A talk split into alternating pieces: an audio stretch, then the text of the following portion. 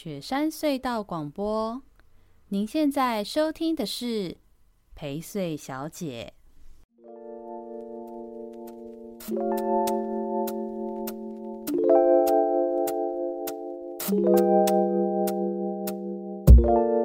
大家好，欢迎收听好久不见的陪睡小姐，我是薛成义。嗨，大家好，你是谁？小帮手。哦，小帮手，你干嘛这么无奈？嗯因为要复更了，你不是应该很开心吗？你怎么可以这么无奈？你就只有在剪声音而已啊！你有没有很忙？你干嘛这样？现在很忙啊！你现在忙什么？带小孩啊！对啊，但听众朋友如果有印象，我们会停更，很大原因是因为要生产跟小孩，突然就过了一年，这一年很充实吧？小帮手，嗯，觉得开心吗？还不错啊，嗯、还不错。对、嗯，反正你女儿这么爱你，你超开心的是吧？嗯，像前辈上辈子的情人，你可能欠他很多，我在猜。嗯，好，来跟大家讲一下，决定复更哈，除了就是也一年了，也觉得就是总是该回来就是录音了嘛。也因为真的很多朋友在敲继续敲完啦，他们就说，呃，其实之前是有固定听我们节目的，那这个固定听我们的节目。对他们来说，是生活中可能通勤或者是生活中不知道做什么时候很重要的一个陪伴的存在。对，那同时对我来说，我做的是一个既媒体又政治的工作嘛，我总是也要刷刷存在感，这样。那我也想逼迫自己，就生小孩之后这一段时间，其实呃，以家里或者是其他的各种事业为优先去过的生活，也是一种选择。可是我也想要有些。产出或者是参与，也有一些自己想做的事，所以就想说，嗯，好像也是差不多时候要来复更了，对啊。然后小帮手看起来带小孩到一个阶段了嘛，来复更一下，感觉也可以能综合一下你的生活，是不是啊？我自己就可以有复更了。你复更什么？我三月多就要插秧了。不是那个更哦，你在那边，而且你没有复啊。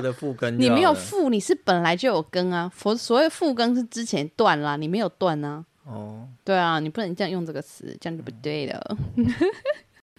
那再来就是，就是长期做政治工作下来，其实也是陆陆续续要开始继续创造自己的收入嘛。我们除了自己家里面有做的各种事情之外，呃，我自己也觉得，如果说我既然都要做这个有点自媒体的事情的话，那是不是也让这个事情有一点点微薄的，甚至被动的小小收入呢？当然可以喽，因为我后来就发现，在我们停更的这一年呢、啊，诶，现在的这个。广告媒体的生态啊，就整个多了很多的盈利的多元的模式。就是只要大家听我们的节目，就让我有机会可以得到一点点的支持，这其实是蛮好的。就不只是大家的抖内了吧？现在就是距离啊，我上次看过，你知道？诶，你有听到我说吗？我上次看过他们现在的规则啊。他们是谁？就是我们的我们的 hosting 的平台。我们的 podcast hosting 的平台，哦、他们现在是 First Story。对对对对对。那在他们的平台，他们现在是有一种广告模式是自动置入的。那他会挑选有呃一定流量的节目开始做自动置入。那这个自动置入也不会很干扰，就是之类的。对，就跟就跟 YouTube 的感觉有点像。那总之呢，就是因为你要有一定流量，他才会帮你做这件事情，你也会有盈利嘛。你知道，你猜猜看，我们距离成为那样子的节目，以我们之前的平均就是收听数啊，我们大概差多少，我们就可以达到那样子的节目标准了？你猜猜看？不知道。哎、欸，你差。你根本没有要讲话，你一直在摸你的头发，你没有要理我的这个。这个时候你就直接讲就好了，干嘛要猜？你到底我今天找你录音，妈，我自己一直讲，你都没有要讲是怎样？啊，你不是说一开始你要先自己讲一下？我还这个开场还是要互动一下吧，还不跟我讲一下，我们听众朋友不能回答，你要回答。哦，三百，错，再少一点。两百，再少一点。一百，大概是一百五，主要就是在平均的。就是收听的下载数再多一百五十次，我就可以就是的开始就是慢慢去找这些可能的广告模式之路了。那你也是你全盛时期的订阅啊？呃，不是订阅，它的是是平均单集的下载数这样子。哦，对，全盛时期是啦，所以当然要慢慢捡回来，所以要拜托大家，除了慢慢听回来之外，也帮我们逗修补几嘞，请大家亲朋好友们来一起收听一下。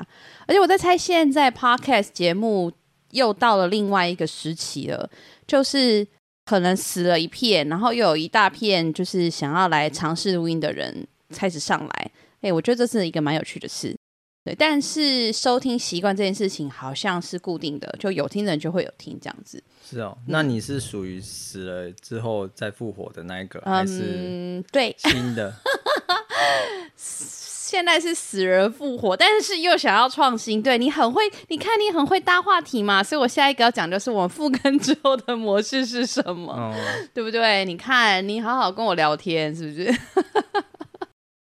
我们复更之后的模式，让大家知道一下。现在开始照旧要更新啊！哈，确实，呃，之前节目就是让我也与听众最有动力的一件事，就是那个宜周大事嘛，也就是我们今天的这个呃长寿单元，算是长寿吧。虽然之前有断了一年，那因为就发现到做新闻这件事情，还是有每周的听的人有兴趣啊，再加上我做的这个新闻。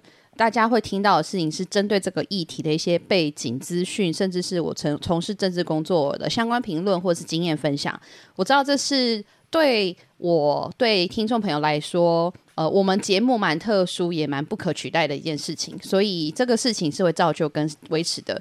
事实上，其实过去我在做节目的准备里头，最花时间的也是宜周大事。但没办法，没关系。我觉得就是帮大家做这样子的工作也蛮好玩的。然后我同时也可以做一些 comment 跟参与，也很好。对，所以每周的这个一周大事是会尽力的持续的更新的。那另外之前大家应该所以周更哦，对，什么？你现在才意识到吗？我不是跟你讲了吗？哦，好，你怎么搞得跟听众一样？哈。听众朋友应该说：“嘿，太棒了，要周更。”然后只有你一个人呢，啊，要周更，靠腰，呃，然后没收工讲脏话，就是啊，糟糕了，就是我居然要每个礼拜就要剪剪声音了。那呃，之前大家应该也另外有印象了，另外一个单元是考你，另外一个单元是什么？回头车？不是啦，那是你后来弄的那个，就是单元啦。嗯。你看什么什么有约？什么有约？美凤有约 啊？没有，就是跟政治人物访谈那个嘛？还是说不一定？不一定政治人物啊，就是有来宾的那种啊。哎、欸，你真的很夸张哎！才停更一年哎、欸，你现在心思都在你女儿身上就对了。嗯 就我们那个有人陪睡好吗？哦，有人陪睡。对，哦、我们现在那个，我每天都有啊。好、哦，谢谢你陪你女儿睡啊，你陪谁睡啊？这么吵。我们现在其实大概就是，嗯，因为我也还是有一些事情要处理，要做其他的工作，所以呃，大概两到三周啦，尽可能两到三周，最少一个月会有一次像这样子的人的参与访谈。但是，但是，但是，我们决定要更新一个新的东西。噔噔噔噔噔，这个你就不知道了。嗯，就是我们决定要调整，并且开始维持一个东西，就是在我们的 YT YouTube 影片上面要做一个每个至少每个月的一次更新。听起来好像没有什么了不起，但是呃，这个 YouTube 的同步更新这件事情是呃有感于之前我们在做节目的时候的心得啦。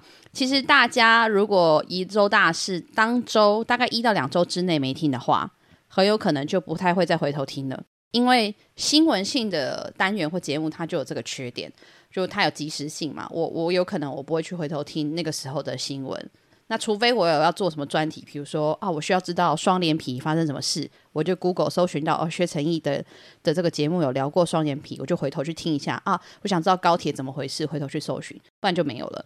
那 YouTube 我们本来是直接剪我们的侧录，我们在录音的时候的影像上去嘛，但我就发现这样子，呃，Podcast 回头听的几率很高，但是 YouTube 去看的几率就很低了。所以除了我们现在 YouTube 上面除了高铁之外的议题都不太会回头看，所以我在想说，应该挑选一些影片，议题式的制作这个影片，然后来来播放。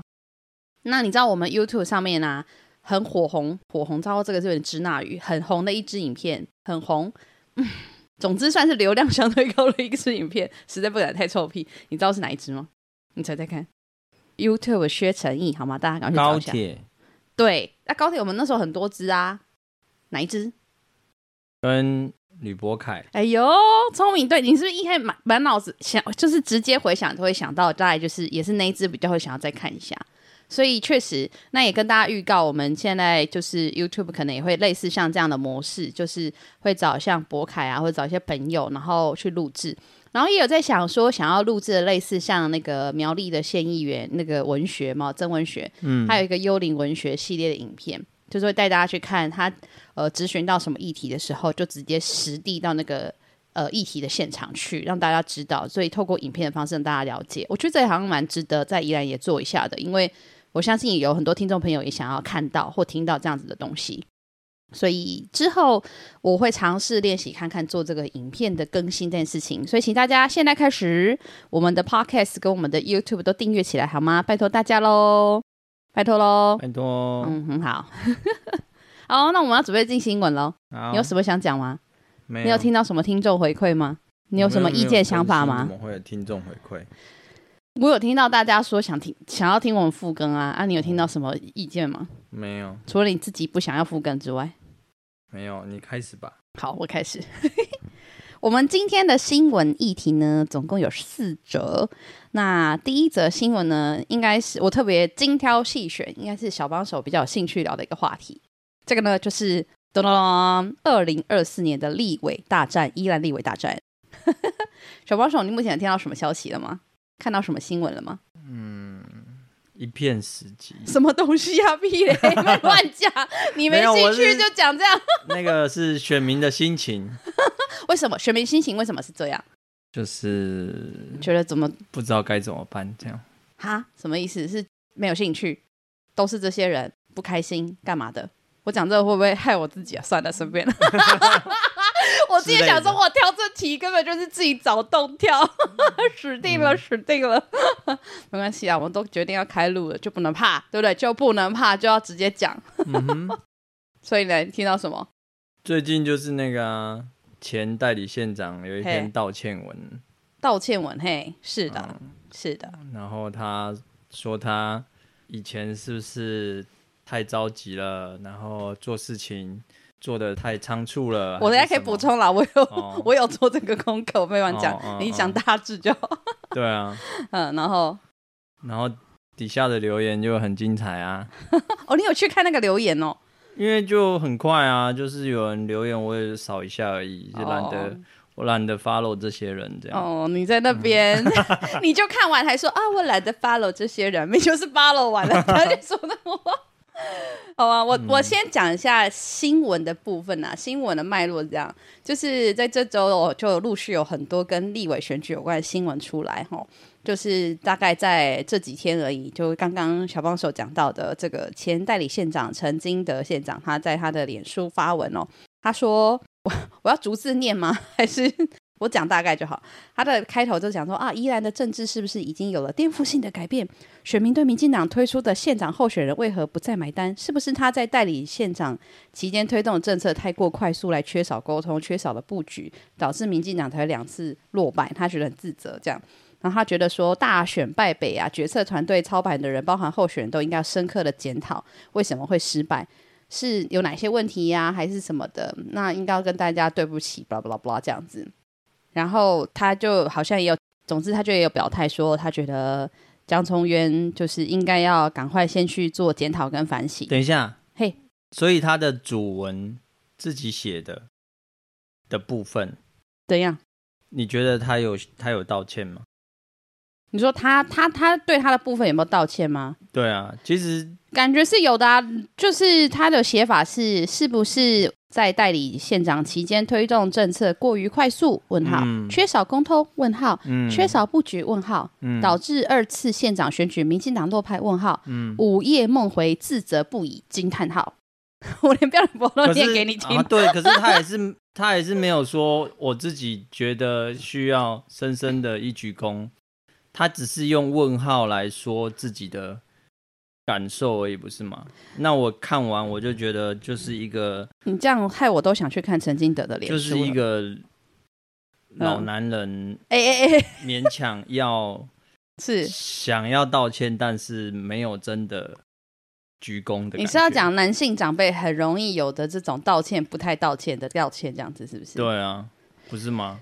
对，它的全文就是我刚刚讲的这些，包含刚刚什么大选败北什么什么的，然后哦，他在最后面有一段，他就两段嘛，我刚念了两段了，第三段是可惜的是，人人都无暇反省，以为改进，都立即要再投入大选。对啊，他干嘛讲人人？他明明就在讲他自己。然后最后又讲到人人去，然后他自己有没有要道歉这件事情又，又、嗯、又飘散于空中了。这样，我的看法跟你不一样，就是他这篇，我认为他主要不是要道歉，就他有带他的歉意啦，吼，或是自责，也许是自责的思考。我认为他比较主要是想要点名，呃，民进党整体的自省跟反省，嗯。以及因为自省与反省与检讨而应该要有的反应，嗯、他觉得不太认同。嗯，我觉得他其实是要点评这个事。啊、大家都知道吗？还需要讲？因为他是民进党党内的没有，所以指标，所以他这一篇的写法 会受到关注，其实是因为他开头的前第一段嘛。嗯，他觉得他自责对代理县长深什么深深不已什么。你现在是怎样？你是觉得作为一个选民，你终于沟通了，但你不够满意是吗？你这什么态度？就是没有，就是有这种感觉啊，就是好，你 你有点想要回头谈这件事情，可是你最后又谈到人人这件事，那就有点像我刚刚讲的，就是。我们都知道老男人，然后位高权重。哎、欸，你一直这样讲，你以后老了不要这样。对对对，我说我这我要讲的最后也是这个，就是说我也不 不确定我以后老了能不能有那样的胸襟跟 跟那个各位胸怀，听众朋友，这个低得下头，真的好好说抱歉。这集你各 你各位存档，二三十年后认识小帮手的人就来。对，就就是这样啊！这个，这我我已经可以可以感受跟体会这些年人成长就是会这样。什么？可是那你就会知道说，哦，他现在就是那个状态，所以我我才会想要多说，就是他就是到这个程度，你就会觉得说他已经想道歉了，但是可能又说的不完全，他过往的的所有的经验经历跟受人尊敬，还是他身边的那些人。造就他仍然没有办法改变他以前的做法，他只能更让人家微微的至少感受到他有歉意嗯，就这样而已。嗯，可能对他来说已经很厉害了。那我问你，很厉害就是说已经很多了。嗯嗯嗯，好好好，假设对，确实我也觉得嗯这样子是有道歉了，我觉得可以了。如假设我这样子，那你你的感受是什么？是你是觉得不够？不行，安内对啊，你是要道歉不道歉？你是这样觉得吗？这个不行，就是所有人对民进党的积怨嘛，oh. 就是你明明就是有很多问题做不好，也不需要你再讲这些了。那、嗯、那你要道歉又不道歉，表达歉意只是一个形式，对，就，而不是真实的表达歉意。黄论还真的有改进，对啊，就是就是嗯，持续被。中间偏蓝的人永远是这样子看待这些事情嘛？就觉得很恼火啊！反正你民进党没救了啦，这样什么什么之类的，这样子就是给鬼给怪这样子是吗？听起来是这样，就是一个老化的组织必然会面对的。所以现在的民进党，简单来说是一个老男人，是这样吗？哎、欸，然后前几天那个新任 新任小党党主席。来宜兰参加新的党部开幕的时候，他说宜兰要激进党要找回过去宜兰的党外精神，嘿嘿嘿，这样。然后他期许激进党要找回宜兰以前的党外精神，所以意思就是民进党没有，对，是吗？你要讲这个？然后有一位有一位老师前辈就说：“那什么是党外精神？”然后他一语聊下去，我们自己就不用。他一语点中了。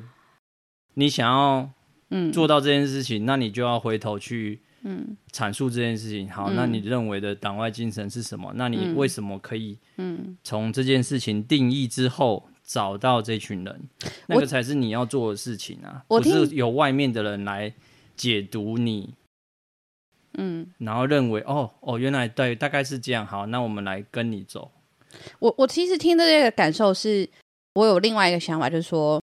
我不知道哎、我这几年我其实对于就是所谓的党外精神、依然价值，我觉得我并不是不相信，或者是甚至于忘记，我觉得我也不是，但是我我不太会，也不太敢轻易的去说这些话。原因是因为我觉得，当你可以很自然的、常常的讲这些话的时候，其实你是不清楚里面是怎么回事的，而且你可能一直是在做。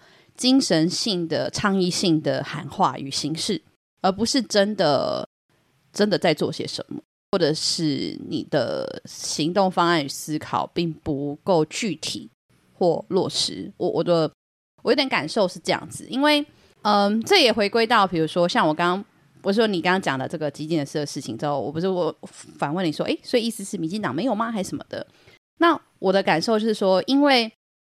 我可以理解，我不一定支持，但我可以理解现在的民进党的这个状态，也某种程度是因为从党外时期的那个精神，那是一种很突破的变革的，然后等等的很英勇的这种的这种状态，进到时至今日到现在，民进党已经是一个呃本土的执政大党的话，他的状态就会变成他不能够只有谈这些精神，反而有更多的是要去谈。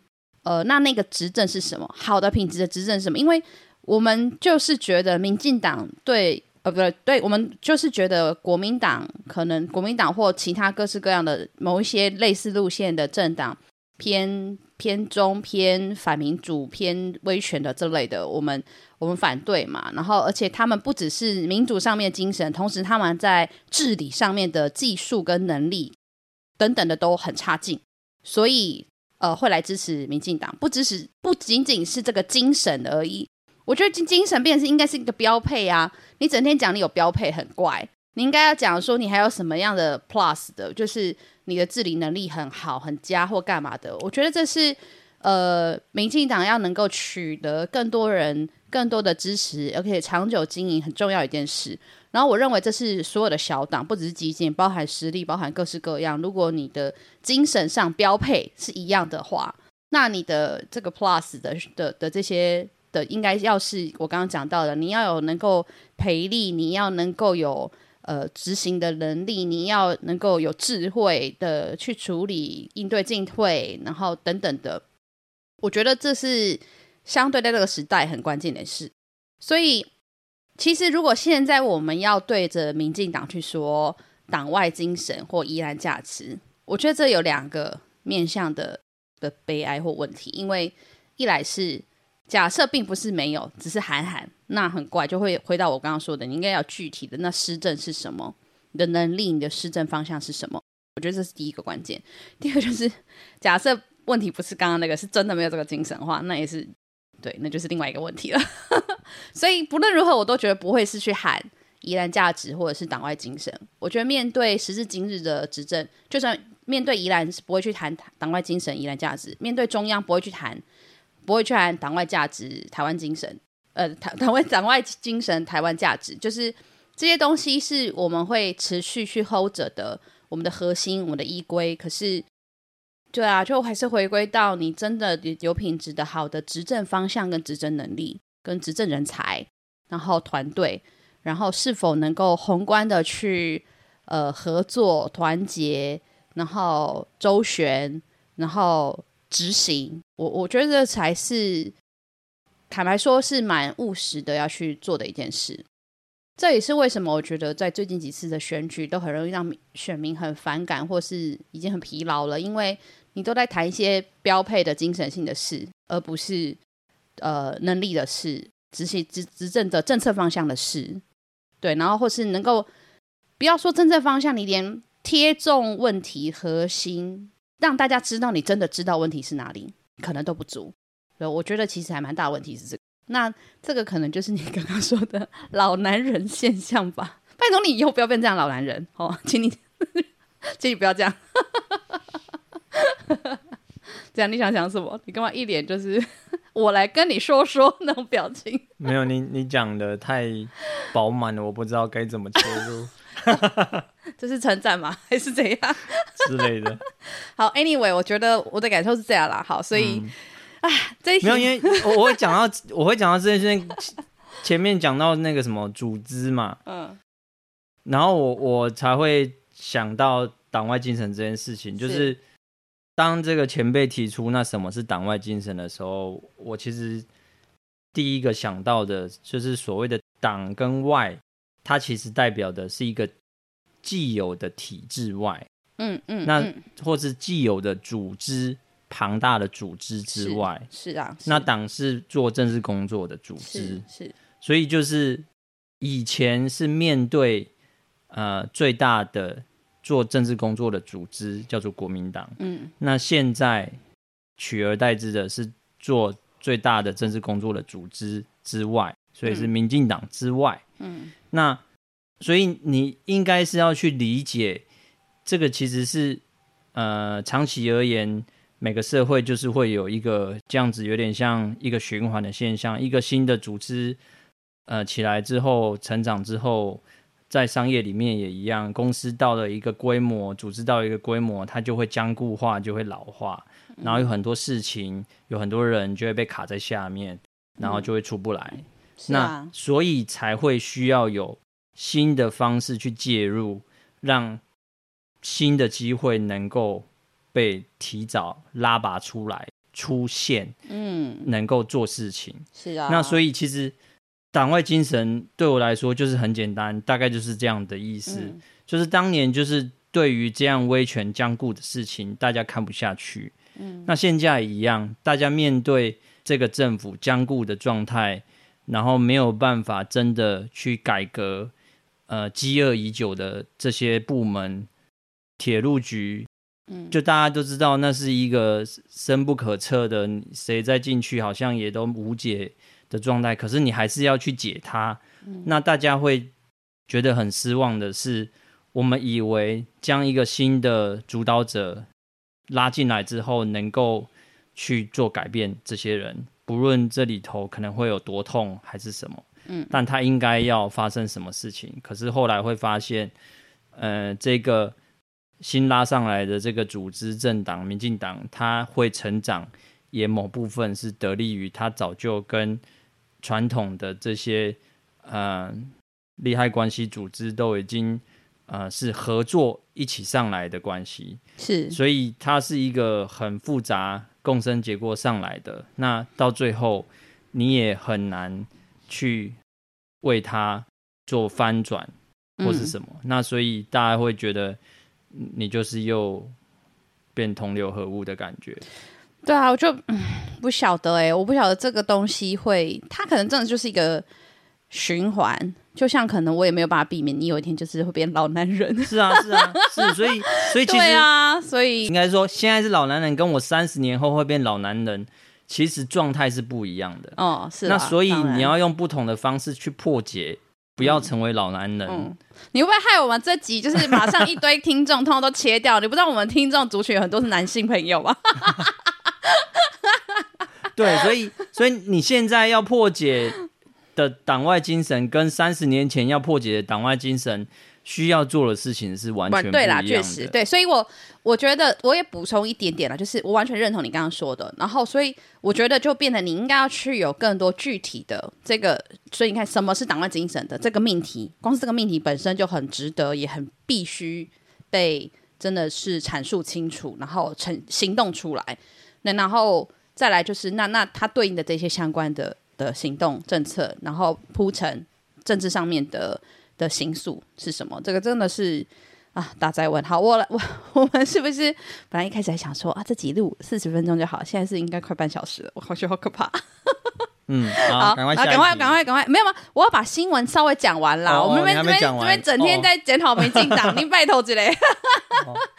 还有我被搞，整天一直被党内人搞，要加入民进党，整天在讲民进党问题的。那我大概讲了哈，其实简单来说就是，呃，这周其实立委的新闻有好几则啦。大概来说就是，立委的选举已经提前点燃战火。我是觉得没有叫提前，因为现在二月了嘛，明年就要选总统跟立委，明年选举时间没意外一定是一月份，所以其实现在剩不到一年的时间，我们就要选总统跟立委了。哦，嗯，其实现在布局都是差不多了，我认为就在接下来的这上半年一定是。总统跟立委的提名是最热闹的。提名出来之后，下半年就是立委跟总统选举会打得非常火热，所以就是大家不用担心，台湾人就是选举整天都有，真的很热闹。那现在除了民进党的现任立委陈欧珀要争取连任之外，民进党还有前宜兰市长江松渊，就是有各种发文那边推推敲敲说他可能想再选这样，想要选然后挑战，然后。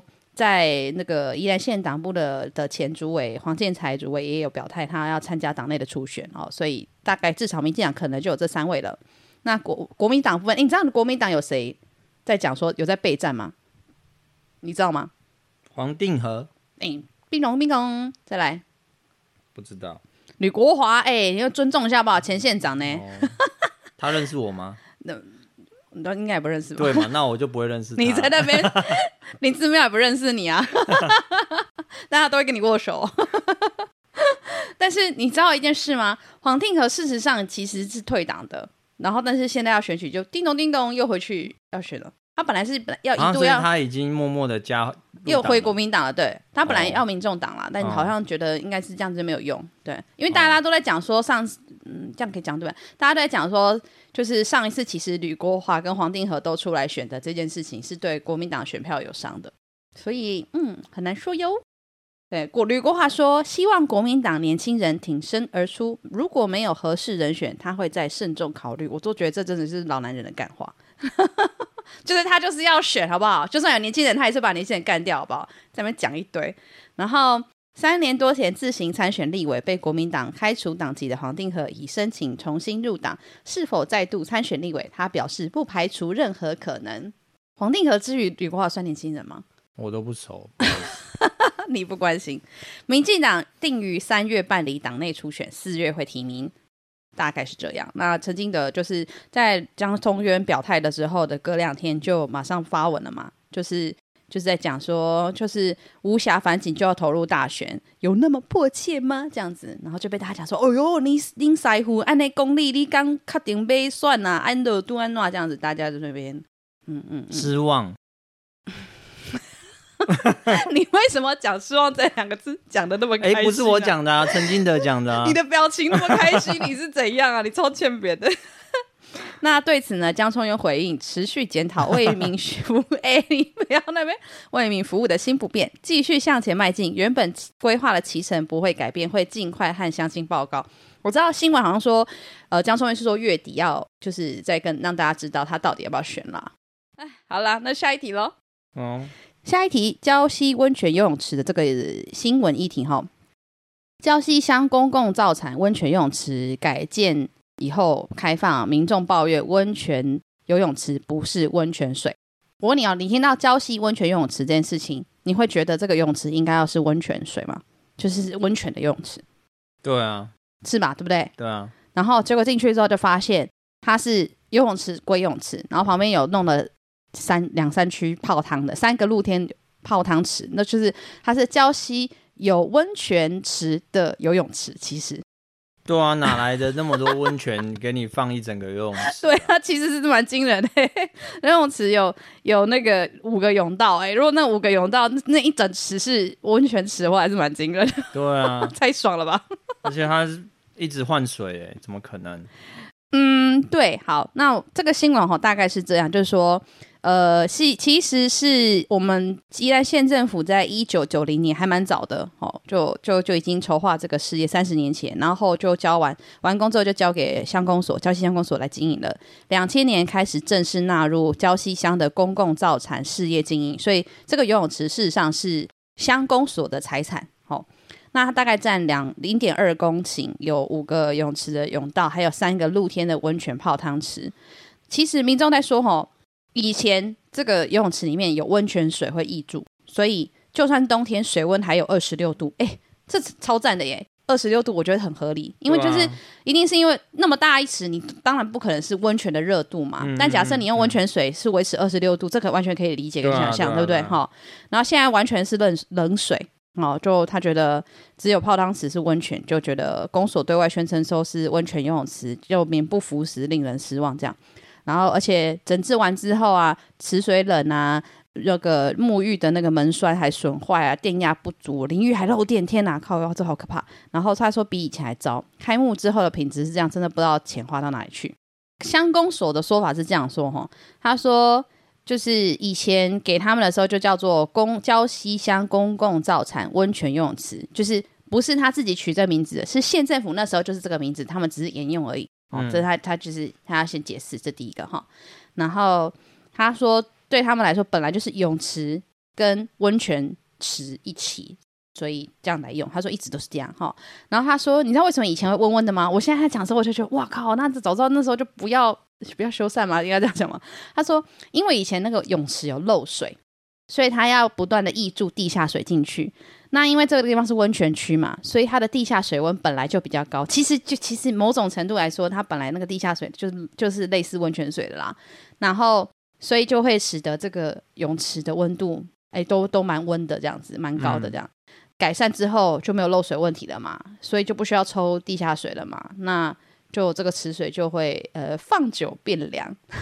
他说概念是这样。我这样听了之后，我就觉得，哦哟，好神啊！这个操作。然后公所就说，哦，他有根据县府的规定，这个游泳池每天只能够抽取六十七点五立方米的温泉，但这个泳池本身，这个泳池就有四百一十立方米，所以如果全部都兑温泉水的话，一定会超出那个温泉水的上限，所以是有困难的。那再就是呃漏电的部分已经修缮啦，然后说什么淋浴间不属于改建工程范围，然后已经使用长久会坏，所以已经派员处理了。我是觉得，就是你哪有人改建之后这种东西没有一起改建，这很怪。总之呢，我觉得说到这个事情，这个其实是有点。有点微妙的哦，这有一点魔鬼细节哦。你看哦，他说，因为确实就是也让大家知道哈，其实，在礁溪，你新建任何的事业建筑，你如果有要抽取温泉水的话，确实都有一些都是他都是要登记的，就是用那个温泉水的权利这样子。嗯，然后他也依此来去，县政府也来去掌握我现在被抽的温泉水有多少。可是这就有一个很取巧的事啊，因为刚刚讲到了嘛，抽取地下水这件事情跟抽取温泉水，嗯。抽取温泉水，它有一个标准嘛？可能什么水温多少，抽多深，干嘛什么的。嗯。可是就像它本来在误打误撞，它其实抽的地下水，我觉得它就是一种变相的温泉温泉水了。所以这里头就有两件事。第一个事情是，就是在礁溪是不是其实有很多你无法掌握的温泉水超抽？所谓的地下水，事实上都是温泉水。这是你看自己官方以前就偷偷的，这十几二十年都是这么做。可是会不会有什么矿物质的浓度？对，它也会有这种鉴定或干嘛的。可是我要讲的是一个整体水资源的事情。说事实上，礁溪的整体水资源是一定是超抽的，而且超抽的离谱的程度是根本可能没有没有掌握的。你看官方自己都不小心在做这样的事了，对啊。嗯、所以我觉得看这新闻之后，我的第一个感受是这件事情。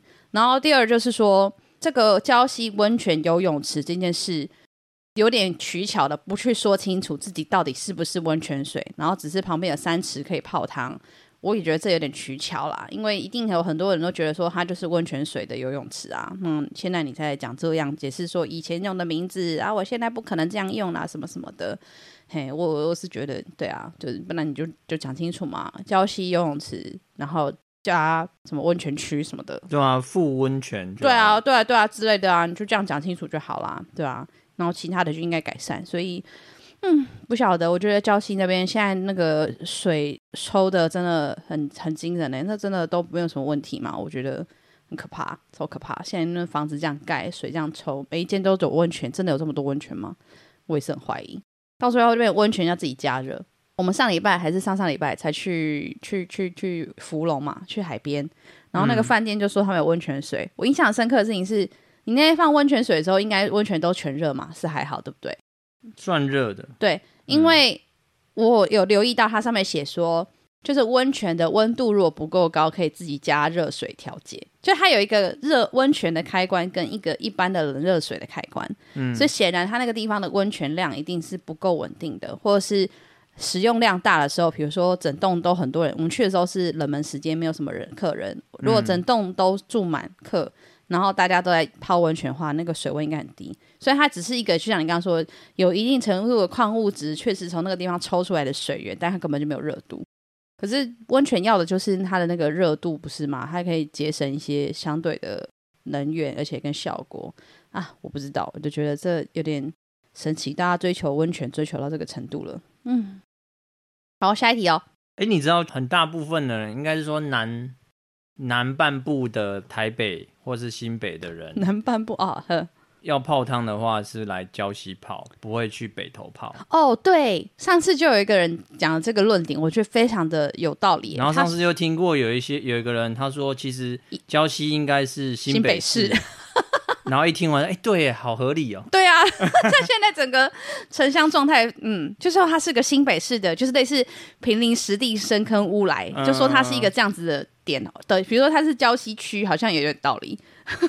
对、啊，而且它现在就是你刚刚说的南边的呃双北南边的人的生活圈啊，一日生活圈，嗯、因为真的很多住在呃大文山地区或干嘛这种的，他们如果说今天要泡汤，其实不用大文山，台北市也是，他上高速公路很快的话，他他其实都会宁可来礁溪泡温泉，他也不会去乌来，所以对他们来说，嗯、跑礁溪就跟跑新北市是一样的距离跟感受。说实在的，确实是这样。好，那我要下一题了。好，下一题，宜兰运动公园游具更新，打造共融式公园，斥资一千三百万元。就是你知道宜兰运动公园那边有一个火车头的那个宜兰运动公园，嗯、嘿，他现在就是在那边要把他们那个游具更新做共融式的公园。那其实这个是一个整体的计划，就是。针对共融式公园跟针对这个共融式的游戏场吼，它有找一些地方要做，嗯，有点示范的概念要去做啦。嗯、那主要就是宜兰运动公园、东山河清水公园。其实这一题，如果听众朋友有一点印象的话，我记得我们一周大事还没停更的时候，也曾经报道过。那时候就报道的是这个东山河清水公园的方案，然后今天这刚好遇上的是这个宜兰运动公园的方案。那也在丢丢堂森林广场那边也有做做一些更新，这样子都是要以共融式的游戏场去做规划。那像比如说丢丢党是以声音为主题，所以会有什么木琴啊、声波啊、打击鼓造型的游具等等的，好让把吉米团队的森林里的秘密的兔子在游的游戏场重现。那这个已经呃，它大概两百万经费到位，会结合这个宜兰运动公园的设施一并办理招标，就整个西北的部分呐、这样做。哦，然后清水公园部分是以前我我这边补充，刚刚大家回复回头想一下，它是童万杰举办的场所嘛，所以他们有获得黄春明的出版社的口头授权，然后来。以童话巨人的眼泪来作为主题哦，做一个巨人环抱的手臂内有各式的设施，然后这巨人趴在地上和小朋友玩的这种感觉，小朋友确实就是在一个巨人身上玩的感觉这样。然后一千四百五十万已经正在向这个中央争取经费了。那关于这个宜兰运动公园部分呢、我们的宜兰县政府工商旅游处表示，共融式的游戏场是要改善这个罐头游具的缺失，让大家可以一起玩。巴拉巴拉。那我特别讲这题是因为。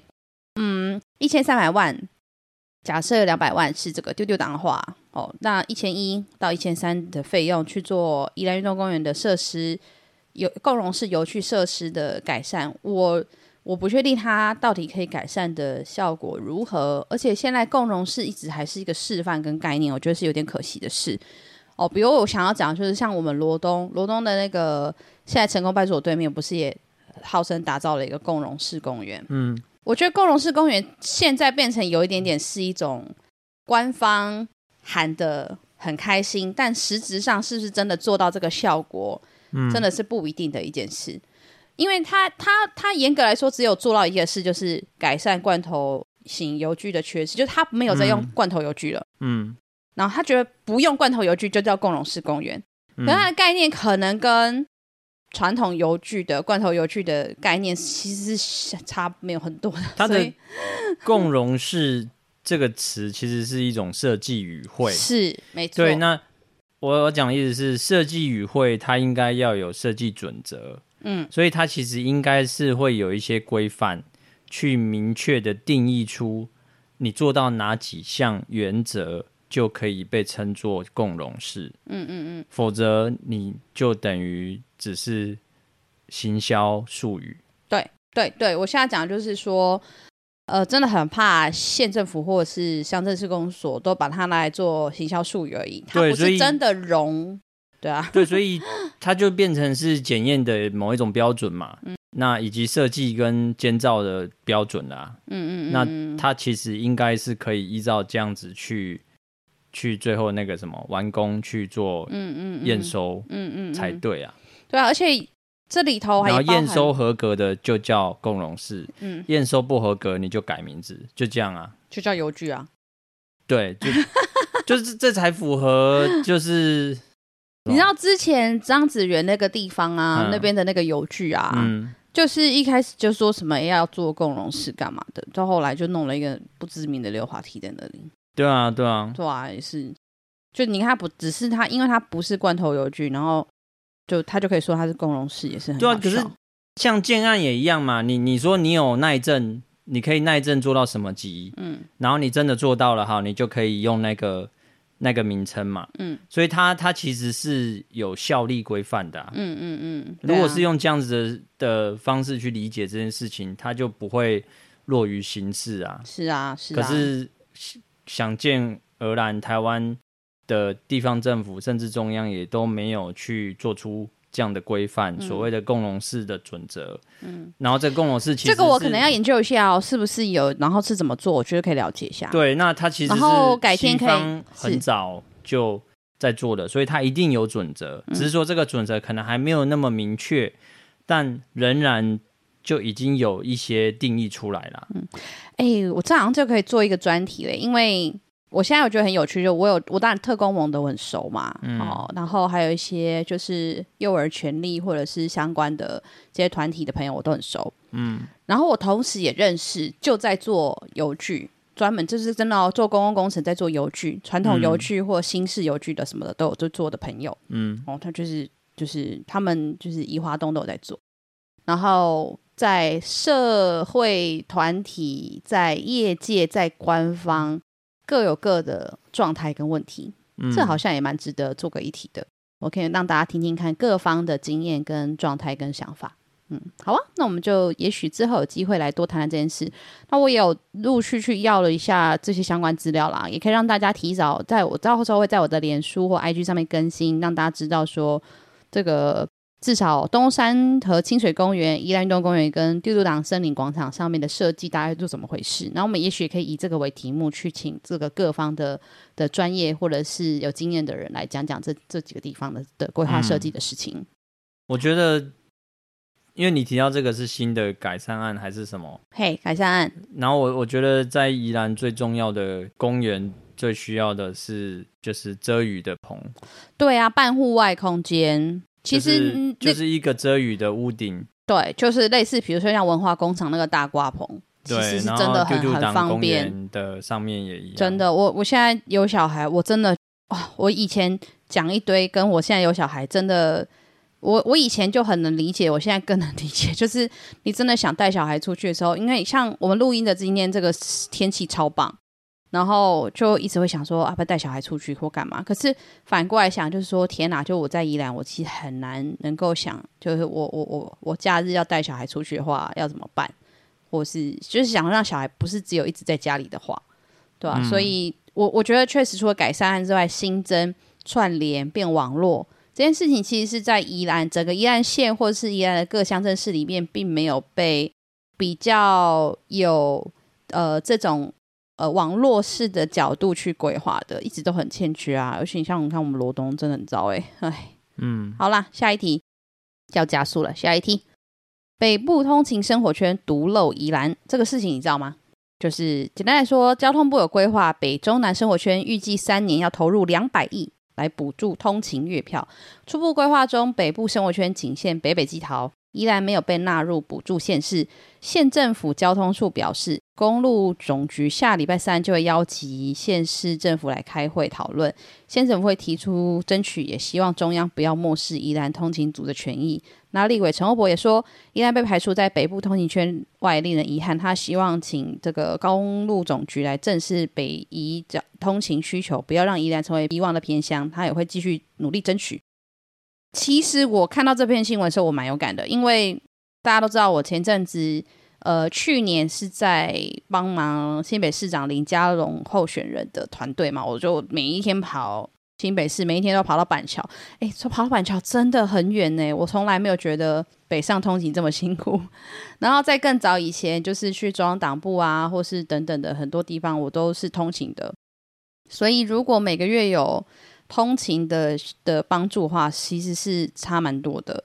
那其实像现在根据我们国道客运每天六点到九点的载客量啊，粗估啦，粗估宜兰通勤族、通勤族、通勤族大概有多少人，你知道吗？猜猜看。每天哦。嗯哼。五千。你怎么那么厉害？就是五千呢。噔噔噔噔，吓死人！你有你有偷看稿是不是？没有，这样是猜的。对啊，对，差不多就是一天大概有五千人上下这样子，然后把国道客运、市区公车、捷运等等这些交通费算出算进去哈，平均一个人一个月大概花七千块。我差不多，我觉得，因为我以前在通勤的时候。都还没有回来宜兰工作的时候，哦，不对，我回来我在台北工作的时候，曾经有一度是在回来宜兰住通勤的。我就算过那时候我的通勤费大概就是七八千块，比我在台北租屋便宜，嗯，所以我才决定通勤。对，还可以吃家里用家里吞家里这样子。嗯、对啊，然后就是确实啊，如果这个七千块的通勤交通费，如果能够得到一一定程度的补助或支持，确实是差蛮多的呢。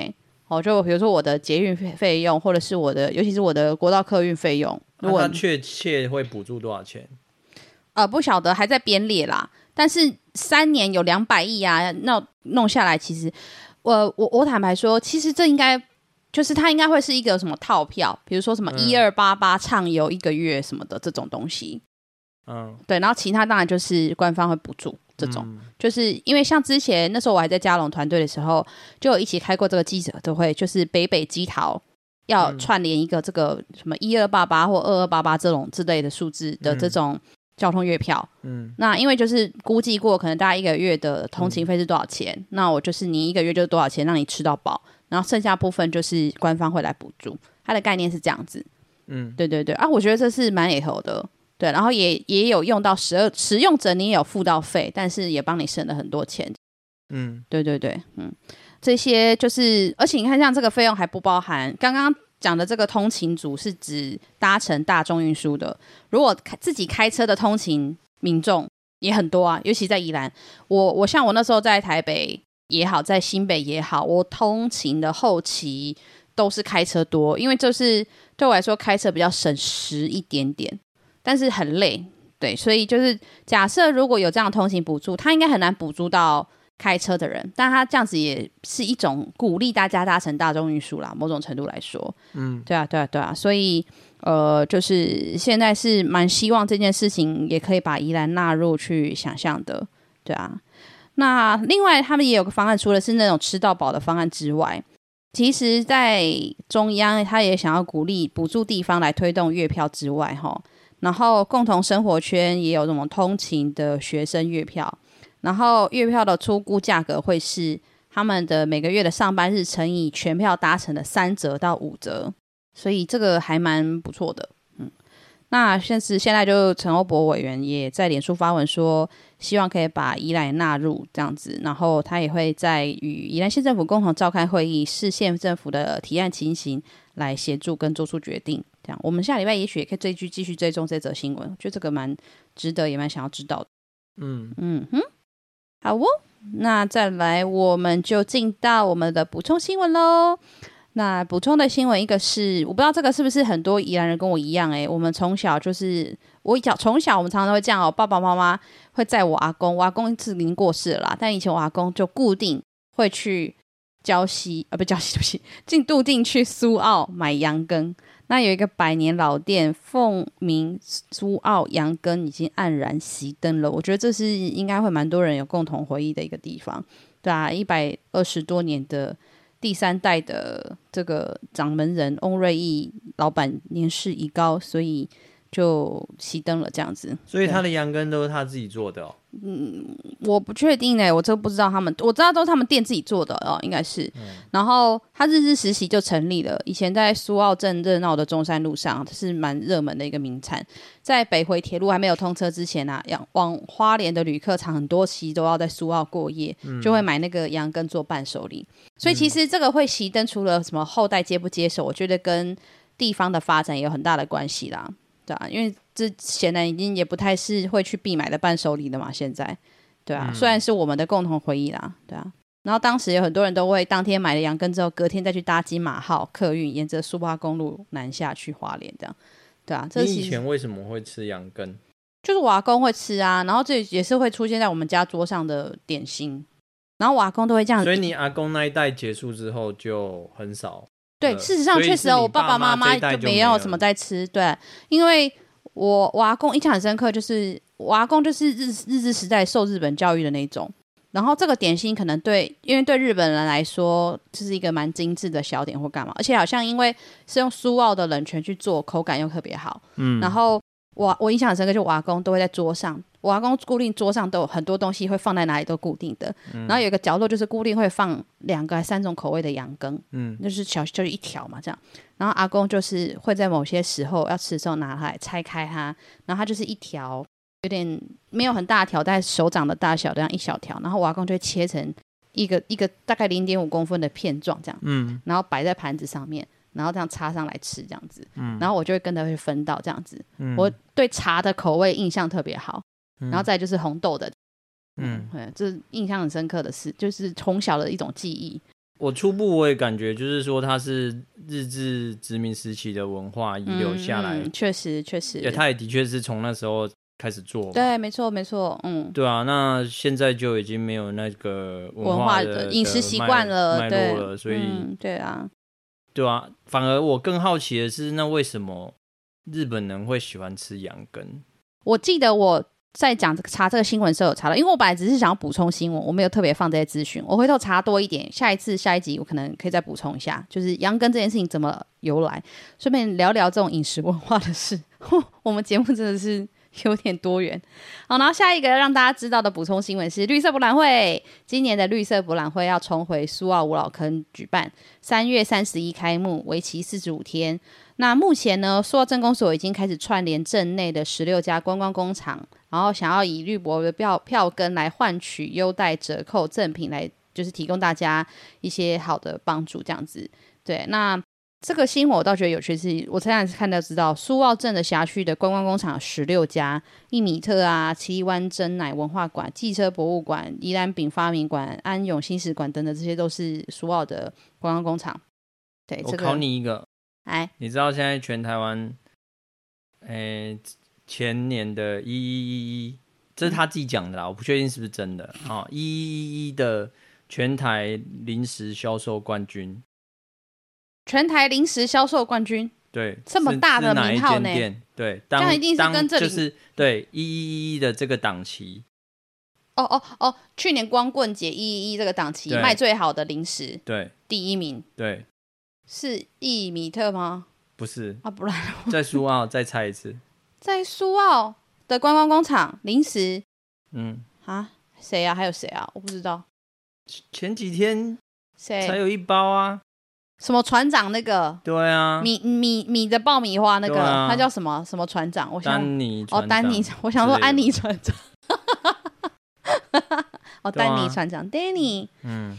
Danny Captain，人家真的很厉害哦。哦，真的蛮厉害的。现在是全台第一。他是真的在行销制作干嘛都蛮蛮厉害的。嗯、对啊，对啊，你看连我们自己的公司伙伴都是爱好者。对啊，李老板，你是不是要检讨一下？好的。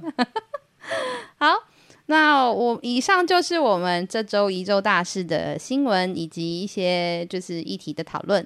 那、嗯、最后有什么要补充的吗？小帮手？那个。上次好像有啊，我想起来有一个听众回馈了。哦，好，你说。有一个听众回馈我们说，为什么我们的那个就是停更前的那个最后一集，嘿，不是才要讲说我们要来回头车那个来解密，说一下选举到底是怎么一回事，嘿，然后结果我们只录了一集，嘿，就结束了这样。哦，我我我说我 OK 再聊啊，就看你啊，因为回头车这个单元是你你自发要录的，就你说要录就录啊，哦、不是我们第一集播出之后受到了一些莫名的。压力，然后让我们没有办法再。有吗？我们有我们有遇到这样的事吗？有啊。没有啊，要假装有啊。我想说，这边要剪掉，不然就到大家大家以为了。本来想说还可以让大家关心一下，没有没有压力，什么压力都没有哦。就算有，也也也没有什么用吧。今天这集连民进党都讲成这样了，是有什么屁用？你这老男人。嗯，是。好啦，老男人之路迈进。好啦，那今天这集就到这边喽。好，拜拜。哦，那我们就下周见，请大家一定要记得按赞、订阅、加分享，然后尤其是 Podcast 跟 YouTube 都去订阅好吗？然后欢迎大家来脸书或是 IG 留言，给我们一些意见建议，好吧？包含之后你也有想听到什么样子的议题或者是节目呈现，都可以欢迎大家来投稿，好不好？好，拜拜，拜拜。